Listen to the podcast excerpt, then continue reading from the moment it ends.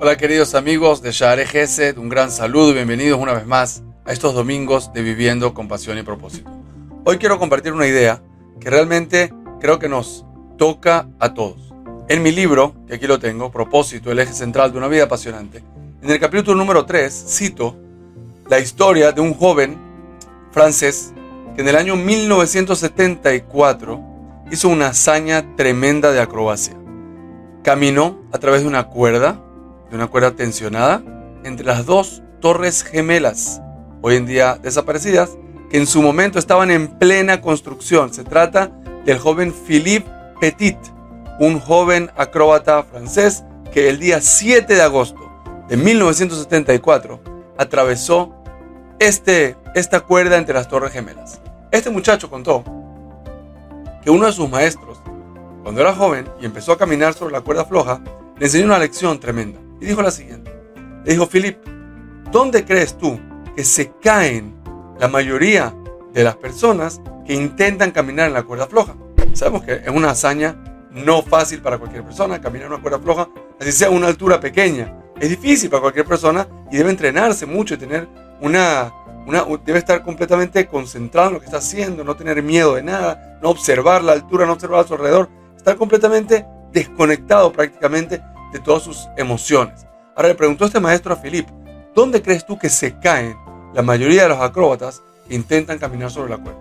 Y Philip le dijo, bueno, pienso yo que la, la mayoría se cae en la primera mitad, al principio, que no está muy seguro y se cae. Y dijo el maestro, te equivocas. La mayoría pasa con bien la primera mitad de la cuerda. La primera, cuerda, la primera mitad de la cuerda es la parte más fácil del trayecto. ¿Sabes tú dónde se caen la mayoría de los acróbatas? Se caen al final de la cuerda. Se caen cuando están ya por llegar al final de su cuerda. Ahí es que se caen. Y Philip le, le pregunta a su maestro, ¿cómo puede ser esto posible? ¿Cuál es la explicación? La primera mitad es la primera, es nuevo, estoy empezando y corro más riesgo. Ya la segunda, ya, estoy, ya pasé la mayoría, ya debería estar a salvo para llegar a mi base, a mi segundo extremo. Entonces, ¿por qué es que se caen en la segunda mitad? Y acá viene la enseñanza grande. Una persona que se sube a una cuerda tiene mucho miedo y mucho cuidado al principio y se cuida de cada detalle y está concentrado y hace todo lo que tiene que hacer al principio. una vez que ya avanzó, que ya, ya se ve a sí mismo avanzado en el trayecto, se siente confiado, se siente tranquilo. ¿Y qué pasa? Cuando se siente confiado y tranquilo, corre el riesgo de abandonar un poquito ese sentido de concentración, ese sentido de determinación que lo mantenía a flote, que lo mantenía firme en su cuerda anteriormente. Se confía demasiado y entonces al final cualquier pequeño descuido, cualquier pequeño desliz lo hace caer de su cuerda. En la vida, mis queridos amigos, nos pasa exactamente lo mismo. Pensamos muchas veces que el principio de un proyecto, el principio de algo es muy difícil y que ya después de esa dificultad va a ser todo fácil. Que ya después de esa dificultad todo va a fluir solo prácticamente. Y esto quiero que sepan que lo he escuchado de muchas personas y aplica a muchos ámbitos de la vida. En la parnasá, en el dinero, muchas personas piensan que levantar un negocio es difícil, lo cual es cierto, es difícil.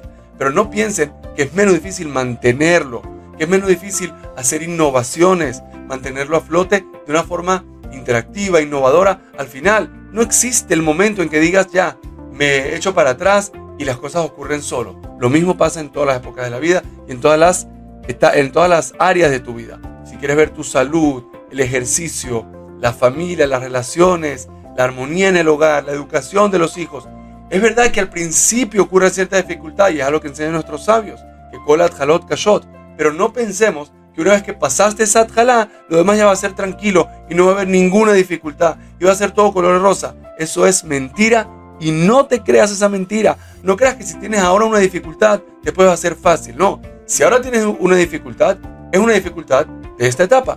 Más adelante vas a tener otra dificultad, diferente, más sofisticada, es verdad. Ya no vas a tener el problema de tener que lanzar el negocio y levantarlo porque ya está levantado, muy bien, pero vas a tener otras dificultades, cómo mantener a tus clientes contentos, cómo traer productos innovadores, cómo adaptarte a los cambios de la tecnología, cómo estar en punta y ser eh, innovador en muchos temas, y así en todo, en la relación de pareja, en la relación con los hijos, en la relación de amistad, en toda la vida tenemos que saber luchar para vencer y para subir, para encaminarnos en el principio de los proyectos, pero mucho más importante es mantenernos después, porque eso es lo que nos hace llegar, eso es lo que nos hace vivir y llegar a ese final del trayecto, igual que ocurrió con ese joven en la cuerda floja, que al principio parecía menos difícil que el final, y no es así, el final sigue siendo igual de difícil en el sentido de que uno tiene que esforzarse y concentrarse para pasarlo bien.